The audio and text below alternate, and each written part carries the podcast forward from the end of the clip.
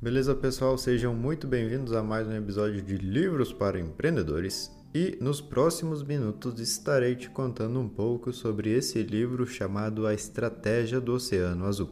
Livro escrito por duas pessoas, René Malborne e W. Chan Kim. Se ele mesmo prefere ser chamado por W, então vamos chamar ele assim. Deixa eu te perguntar, tu acha que hoje a concorrência te incomoda de alguma forma? Tu acha que venderia mais e teria mais clientes se não existissem tantas pessoas no mercado fazendo o mesmo que tu? Se alguma dessas perguntas tu respondeu com um sim, esse episódio pode te ajudar. Os escritores desse livro fizeram uma pesquisa com 108 empresas, 16 delas estavam em um oceano azul e as outras 92 empresas no oceano vermelho.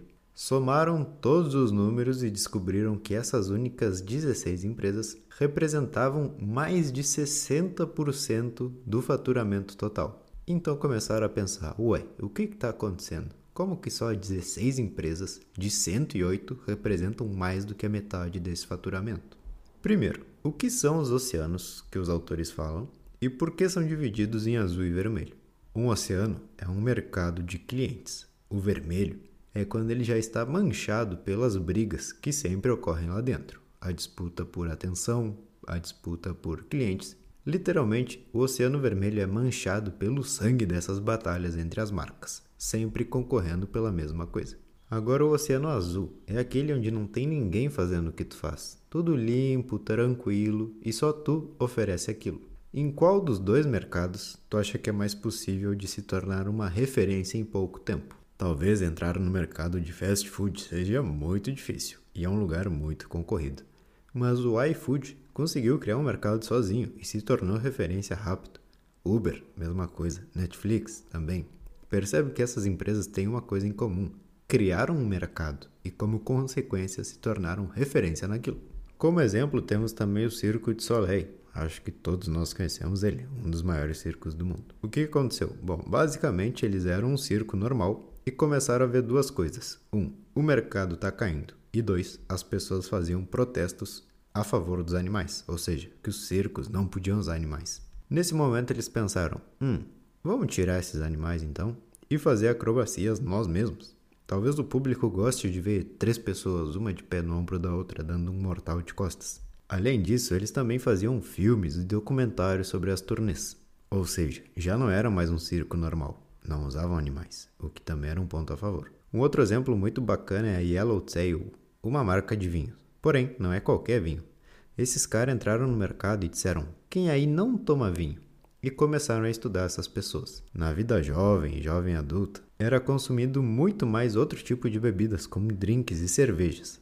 E a resposta desse pessoal era quase sempre a mesma. Ah, não sei se o vinho é tão divertido como um drink, ou acho que o gosto é amargo, ou sei lá, não é refrescante. Enfim, se os fundadores da marca tivessem entrado no mercado de vinho tradicional, eles iriam ter que passar muitos anos no mercado, competir com grandes marcas e passar por um trabalho imenso para chegarem até algum público. Então fizeram diferente. Yellowtail significa algo como etiqueta amarela, um vinho australiano que simplesmente tem um canguru na sua garrafa. Eles fizeram um vinho divertido, jovem e refrescante. Em poucos anos, cresceram muito mais do que se tivessem entrado no mercado de vinhos comum.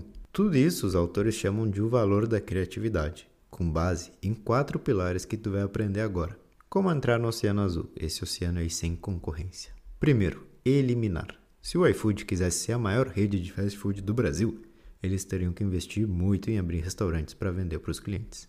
O que, que eles eliminaram aqui? Bom, todo o investimento inicial necessário para abrir um restaurante. O pessoal dos vinhos, a mesma coisa. Se eu vou fazer um vinho, tem que plantar não sei quantas mil uvas, esperar um monte de anos. Então, eliminando tudo isso no seu processo já é um grande diferencial. Segundo passo é reduzir. Esses vinhos aí, os caras lançaram um único modelo. Hoje tem mais, mas na época era um só. Isso te faz produzir em escala aproveitando também um marketing, investindo tudo em uma única coisa. A iFood eles têm uma única função, te entregar aquilo ali e pronto.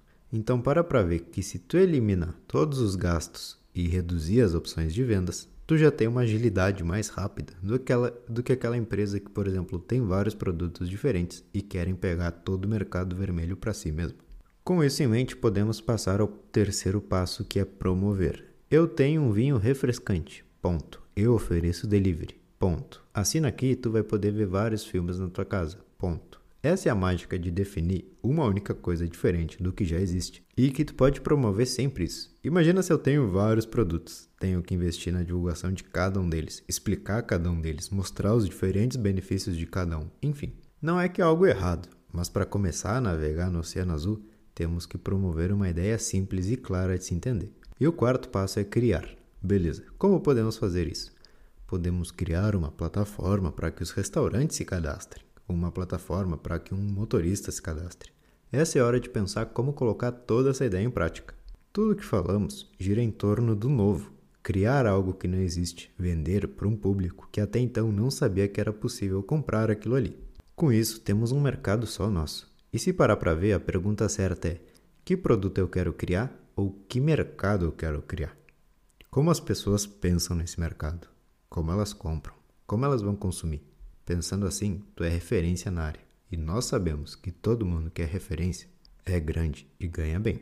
Tem uma loja de roupas chamada Shein. Eles entraram no mundo da moda, mas por terem suas vendas no site com um preço bom, eles não têm concorrentes. Se tu parar para pensar, vai ver que todo mercado, na verdade, é criado por conta de um produto. Eu crio um banco digital, as pessoas começam a usar, então aparecem vários bancos assim, e um mercado se cria. A Nike começou com os tênis de corrida, as pessoas compravam deles, então outras marcas passaram também a vender tênis de corrida. Então no fim eu tenho que pensar que, bom, é possível sim criar um mini mercado, onde só eu consiga atender esse pessoal e eu seja o maior de todos atendendo esse cara. Pega um público que já existe, moda. Como pode ser melhorado? Quais são as frustrações dessas pessoas? Como eu posso cortar os gastos necessários? São essas perguntas que acabam fazendo com que tu crie teu próprio mercado e se desenvolva sem concorrência, no início pelo menos. Então, ao invés de fazer o mesmo que todo mundo, para para refletir. Existe um mercado aqui que não está sendo atendido. Quem são eles e como eu posso pegar tudo isso para mim? E beleza, pessoal, esse foi o episódio de hoje. Espero que tenham gostado e nos vemos em uma próxima de Livros para Empreendedores. Valeu!